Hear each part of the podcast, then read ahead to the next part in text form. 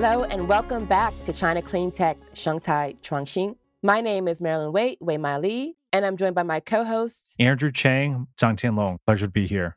We are thrilled to launch the third season of the China Clean Tech podcast. For our first episode, we are excited to introduce Dr. Xu Hu, Deputy Head of Research at the Chinese Academy of Financial Inclusion. The Chinese Academy of Financial Inclusion, CAFI, otherwise known as CAFI, founded in 2014, is an international professional research institute under the School of Finance and Economics at Renmin University of China. Guided by the concept of commitment, action, focus, and impact, CAFI is committed to building a first class think tank and platform for financial inclusion, facilitating the development of an inclusive financial system, and fulfilling the vision of good finance and good society. And CAFI's endeavors focus upon academic research and forward looking advocacy in the fields of financial inclusion. Let's give a big warm welcome to Dr. Xu Hu. Thank you for having me. It's a great pleasure to be here. So, first, tell us a little bit about yourself. Actually, I'm a US trained macroeconomist. I got my doctorate degree from Texas A&M University. And then after that, I started teaching at Fudan University for about seven years. And then I moved to Ping An, joined Ping An, the largest insurer of China, for about two and a half years. And then this year, I joined Chinese Academy of Financial Inclusion and leading the initiative to bring the impact investing from niche to mainstream. That's fantastic. And tell us about the Chinese Academy of Financial Inclusion in the context of sustainability and ESG. We've been advocating financial inclusion in China for years. The banking system in China has become more inclusive than six years ago when we were funded. We think we are part of this movement. Our thought leadership is well recognized by policymakers. In addition to policy advices, we also communicate with practitioners such as banks, microfinance institutions, and some new players like tech companies. Knowing what is going on in the market is very important, so we keep policymakers informed. From this year, we have a new initiative is to help impact investors who want to allocate capital into financial inclusion into financial inclusion sector in China. These are investors who not only want to have financial returns but also social impact. We think our subject matter expertise could help them navigate this landscape, maybe not just financial inclusion but also related social issues. Meanwhile, we also want to bring impact investing from niche to mainstream. And that's why we organize a conference on impact investing every year we did our, we did our first annual conference in July. That's fantastic. And just in the context of President Xi's carbon neutrality agreement, you know, what kind of trends have you been seeing just in terms of the Im- impact investment space? Many people have been advocating impact investing in China for years. Starting from this year, investors are actually not just asking the questions, why should I make impact, but also are looking for investment opportunities. So we actually see the momentum. That's encouraging. I mean, it's always really been a challenge being in this space for almost seven or eight years now. You know, oftentimes when we pitch to investors, if we start with impact, uh, you know, they'll they'll stop us mid sentence. But nowadays, it's so important that investments have impact benefits, and now it it, it goes to show that there are strong financial returns in investing in clean energy. And so, I think the market has changed, and it's it's good to hear that uh, investors are, are moving that in that direction. So it's better than past, but still there's some challenges ahead. I think they're still looking for examples. So they're looking for actionable insights so they can actually do something. Yeah. Yeah. And that's where you guys come in, right? I mean, this is this is a lot of the research that you guys are conducting is identifying where the pain points are and where the discrepancies are in, in understanding of the market. Can you tell us a little bit about your research? We actually have been very much focusing on doing the uh, field studies. One thing we do actually uh, a lot is to do uh, to pay tri- tra- pay uh, field trips to many places in China. So we have the firsthand experiences of, about what is going on. We see many places, uh, especially some rural areas.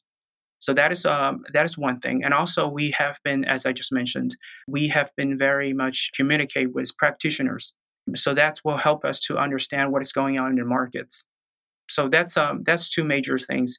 And also we have put a lot of emphasis on on collecting data. Yeah, that's pretty much how we do research here. Moving on to my second question, you know, how do you define financial inclusion in the China context, right? And, you know, financial inclusion is defined differently in, in various markets.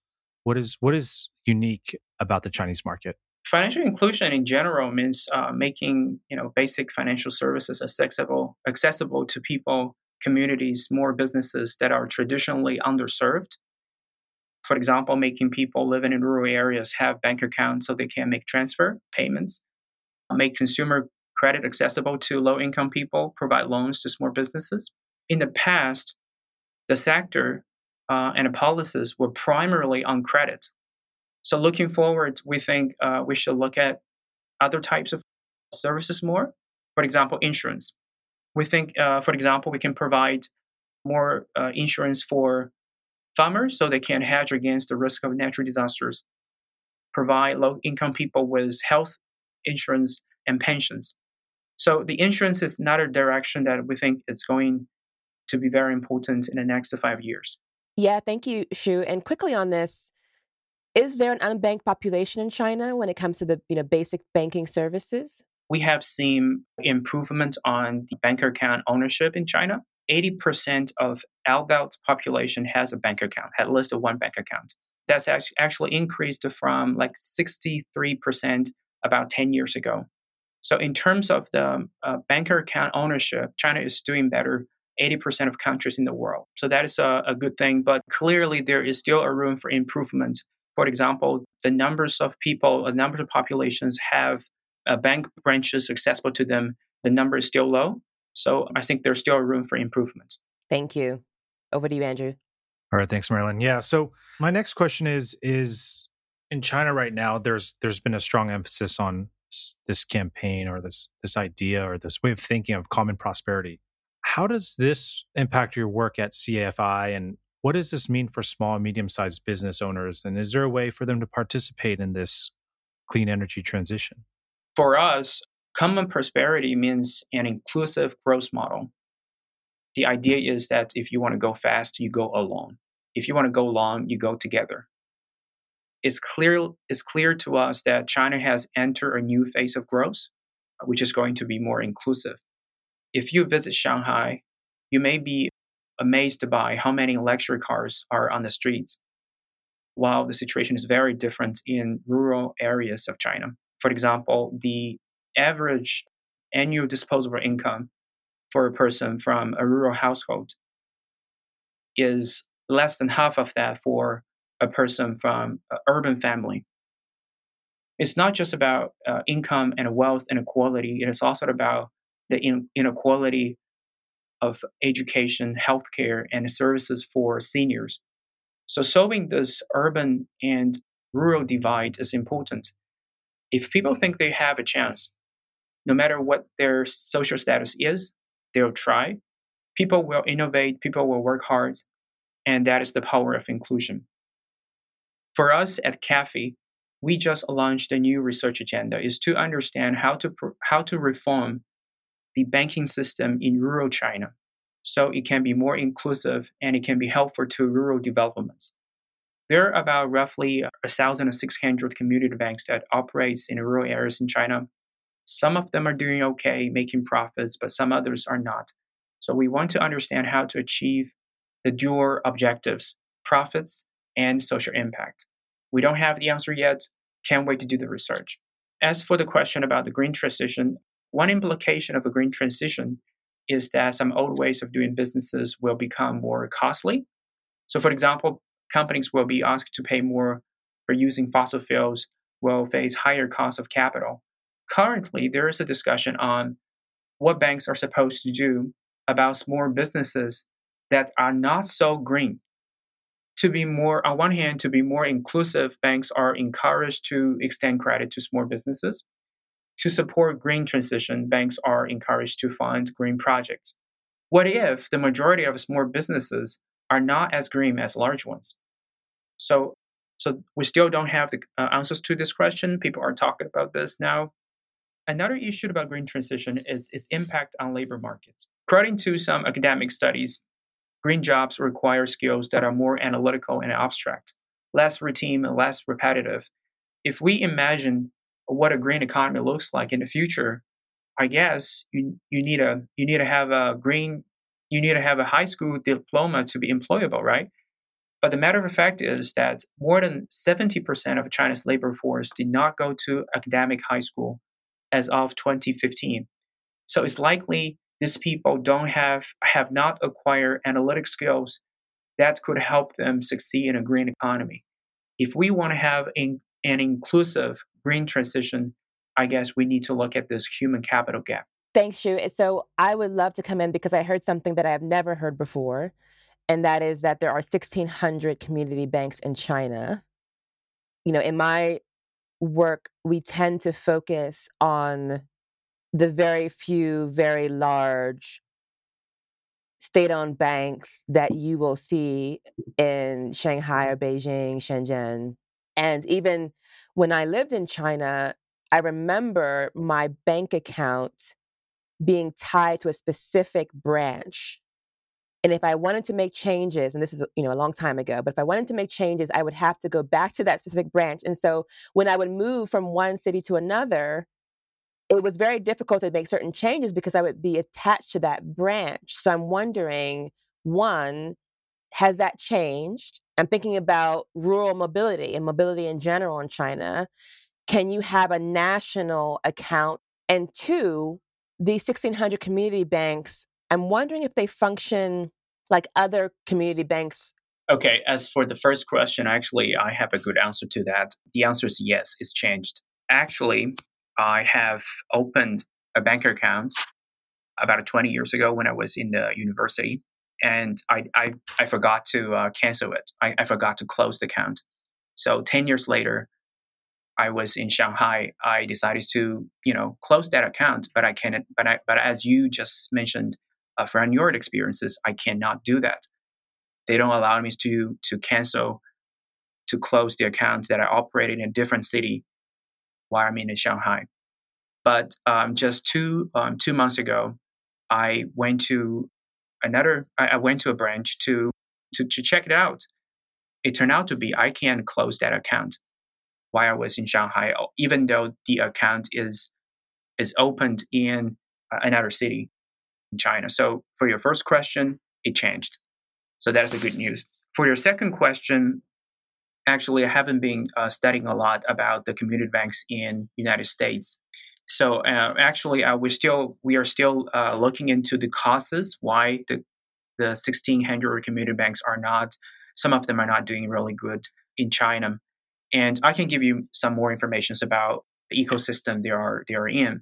So first off, or if you want to, the community banks are actually uh, funded or majorly owned by another bank. Say I'm a bank of uh, Beijing or a bank of uh, China, I want to have a community bank, I will invest some of the money and I will be the major uh, shareholder of this uh, community bank. So this is how it works. And one of the reasons that people are talking about for these community banks are not making profits is that they are restricted in many ways. They're restricted in the scope of the business they can do. They are restricted in the geography. So for a bank to work, actually, you you know if you can attract a lot of deposits, then the cost of debt or the cost of capital would be low, right? The community banks are actually restricted in the in the uh, regions they can operate. So they can only say if they are in a county, and they can only attract deposits from this county, and they can make loans in this uh, county. So that geographic restriction actually means that they have higher costs of capital, have higher cost of uh, deposits, and also means they have that they're less liquid. So this is one of the reasons that people mention that uh, for this community banks are not making profits. We are going to dig into this, but for, for the moment, I, I think this is the answer. No, this is fascinating. And I look forward to your research conclusions here because the community focused banks including cooperative banks called credit unions in the US. Yeah. They are they can have deposits from anywhere in the United States, right? So and this is part of how we scale community focused, community led sustainable finance, climate friendly finance is by attracting deposits across the country, right? And so one of the best ways, you know, people often ask, what can I do for climate? How can I help? Well, if you put your $1, whether it's in checking or savings, in this climate friendly bank account in the US, including the community banks, then that bank can, of course, leverage that $1 mm-hmm. 10 times and provide these climate friendly loans. And so it's a really important lever. And so it'd be interesting to see what you find because I, I had no idea. And that constraint makes a lot of sense, right? If they if they cannot access the huge market of deposits across China, then of course that would bring constraints to to their ability to lend and and, and become sustainable financially for themselves. So wow, yeah. that's fascinating. Thanks, thanks for letting us know. We look forward to those results. Xu, I had a question just just in terms of this green transition and, and, jobs in particular, right? I mean, this whole transition is uh, one of the biggest challenges is not just the financing bit, but the transfer of skills and training, right? And so, can we train someone who operated a coal-fired power plant to operate and manage a utility scale solar power plant or build offshore wind? Do you have any statistics on that, or you know, you mentioned that it's, it is a challenge because the requirement and threshold of skill level is much higher. Can you dive a little bit more into that? In fact, I haven't looked in deep in this, into this field, so I may not have a good answer to these questions. But I, I, I'm looking forward to actually study this to understand if I get fired or I lose my job in a, um, you know, in a coal fire plant. You know how you know how can I find jobs in another sector? you know how many how many trainings that I need to to get another job. So that that's a very interesting question. I don't have answers for this for the moment. But one of the things that people scholars have been talking about for China in particular is that because there's uh, there's a majority of the, labor force did not go to academic high school, so the, uh, the capability for them to learn new stuffs is actually low. So, so that is the so-called the human capital uh, problems that we are facing today. The challenge actually is to solve this human capital problem takes a long time to change mm. the whole, you know, the whole labor force. So, you know, to your question, I, I don't have the specifics, but um, but that's um, that's a very good question. Yeah, no, I mean I, that's something that I do think that a lot of government is trying to tackle, right? And I do think that um, I, I do believe there are training programs out there that are are making that switch, and now and and next couple of years, it's it's going to have to happen. So the labor force will have to switch over to green energy, clean energy jobs, and you know with with with uh, President Xi's recent G20 summit announcement, you know, clean energy climate was was was on that list yeah. and promoting clean energy uh, clean energy technologies all throughout China and and you know coalescing international collaboration to address this is is key. So I look forward to seeing that. Marilyn, I'm going to pass it over to you now. Thanks, Andrew. So I'd like to follow up on the pension side, which you mentioned briefly earlier, Xu. And so, for our listeners who are mostly in the US and are familiar with that system in terms of retirement savings, are there equivalent products to the IRA or Roth IRA in China, or even, you know, for other types of savings like 529 plans for educational savings? Tell us more if there if that exists in China, and if so, how does it exist? Um, that, that's a very interesting question. From my point of view, I think there are no there are no equivalent products to the 529 plans for education savings, but there are some pilot programs starting from 2018 experimenting the tax deferred retirement saving plans offered by insurance companies. But that's still at its infancy. So people are talking about that. The problems uh, is that the uh, incentive the tax saving incentive is is not very large. So the participation is not very large. What about the this kind of defined contribution space like the 401k 403b equivalent? Are there these you know employer linked savings plans for retirement in china? To a large extent the pension system in china is run by governments. There are three layers. Layer one is foundational run by local governments. It's subsidized and has defined contribution and defined benefits. Layer two is what you mentioned employer linked or employer sponsored annuity programs.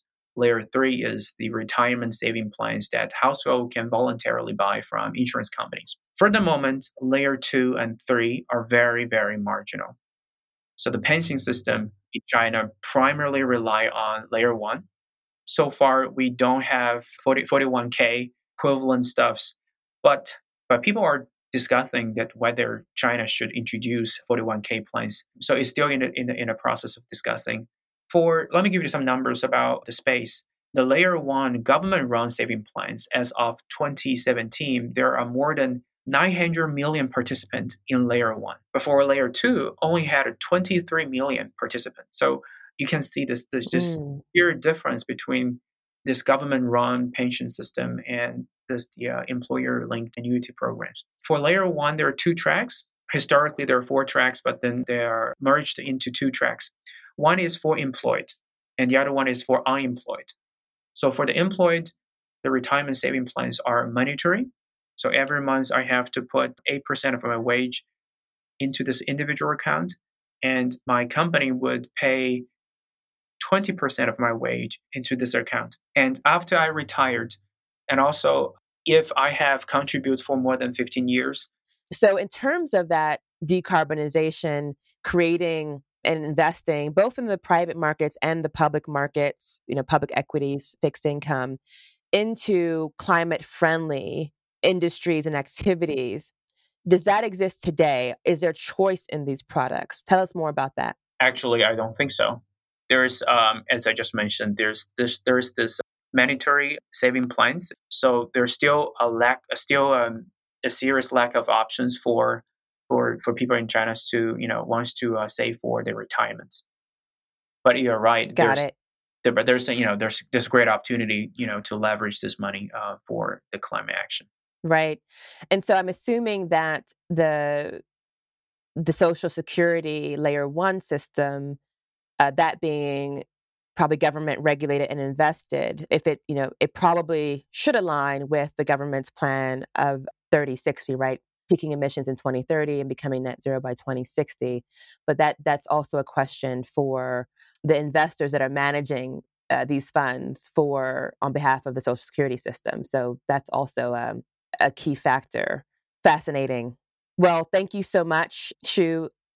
Andrew any final questions yeah, I had one question just going back on on the topic of banks being more inclusive. How are banks becoming more financially inclusive and now more and more financial institutions must adhere to strict ESG mandates? So, how is this going, and what are some of the challenges being encountered? I think for us that for ESG, um, I think we, we think it's important to go beyond ESG matrix to really look at the uh, real impact that banks have on its customers and on its uh, employees. Financial institution or a company in general may have a super ESG score, but if its customers and its employees complain about the company a lot on the social media and some of its activities are really harmful to, to harmful to society, I guess sooner or later we will see the correction and that is going to be reflected in the share price. And as for the ESG mandate, um, we think there are two major themes uh, going on in China now. One is climate action. China's goals to peak carbon emission by 2030 and achieve carbon, carbon neutrality by 2060. The other is the rural revitalization, the rural developments.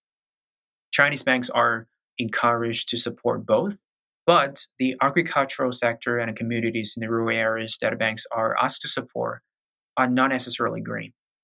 So at least for the moment. So so banks needs to find instruments to help the sectors and the communities go green. I think this is an uh, an important challenge to find out the instruments for transition.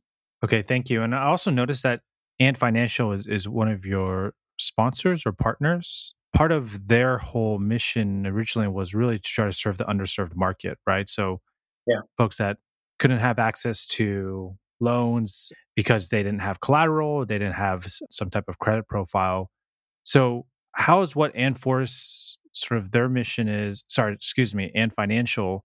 Um, how is what they're doing different than what the banks are doing? so that's that's really my own opinions on this. Uh, I think Ant Finance has its uh, advantage of using its platform. So its platform gives them two advantages. One is the you know they can they can find the customers. They know their customers' need for credits for financial services. You know when you you know when you order something from Taobao, probably that that that item or you know buy your iPhone, which is which is too expensive for you, but you can't actually afford it in the long term so he wants to have installment plan. So Ali or the Ant Finance know your know you well, right? So you have a need or demand for credits. So they actually can know the customers well, and they they their demand well. So that's the one they can access a lots of uh, customers. So that's one advantage they have. The other one is that is that they could manage the risk well because they have a lot of data to understand how risky a lender is. So that is really the uh, two advantages they they have compared with the traditional banks. Yeah, but banks are banks are actually moving to collaborate with the tech companies are to yeah. No, that's interesting because I, I am I'm doing a case study for my uh, business school Ant Financial right now, and just uh, okay. uh, it's exciting to see sort of where they come from, where they are now, and obviously they've went, gone through some speed bumps. But I, I think that the the original mission and intention of what they were trying to do was very much focused on leveraging their capabilities of of data risk profiling you know and assessing who their customers are and what their needs are yeah. um, i think that that's sort of their biggest biggest secret.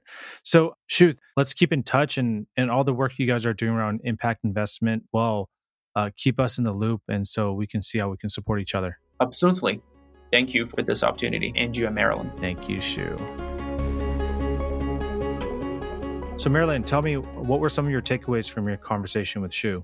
So it was very enlightening to find out more about the the Chinese banking, insurance, and retirement savings, pension ecosystem, and think about where things are. And as I was listening to Xu, I was thinking about solutions, about ways of mm-hmm. leveraging this system and these pools of capital for decarbonization. And yet I also was thinking, how can we prevent what hasn't worked in other jurisdictions, other parts of the world from coming into China and the pros and cons of these different systems and the push though that it creates or it has created in the US context towards the, the capital markets and public equities. Would I want more capital to be put into a system that is disconnected from the real economy and that has quarterly pressure points for profits as opposed to a more long-term vision of the future so what i'm hearing is that you know how is it that we can empower the consumer how can the consumer have more choice around where their deposits go? And is there a system out there obviously it's it's government run. Can that be supportive of the overall climate movement that needs to happen? And if not that's a problem. And there needs to be more freedom to consumers and people who who have insurance plans who have employer insurance plans to at least you know have some say as to where the money goes like could we like as humanity and could the the the chinese stakeholders create a system where by default what's presented is decarbonized, mm. is just, is environmentally and socially responsible, like by default, so that you remove the burden and and the choice. I mean, this is a question, right? I don't. I think all the polling and data points to consumer preference. You know, especially the post 1990 generation in China being very green conscious. China is at a stage where you wouldn't necessarily have to introduce the harmful products to the consumer in the first place, right? You could just avoid that altogether, perhaps. And just give them green options. Yes. And the options are more along the lines of risk, but there's no, but, but, but by default, they're all climate friendly. And naturally, well, I believe this, you know, the Chinese government, President Xi, and, and a lot of these commitments are geared towards 2030, 2060 right? They're stopping the finance of new newly built coal-fired power plants abroad. You know, there's still subsidies going to renewables. in a way, effectively, that is happening from a state level. Whether the consumers are participating in that or not is I'm unsure about, but I think the government sort of as long as they are committed to doing something, they will do it. And it seems like that's happening.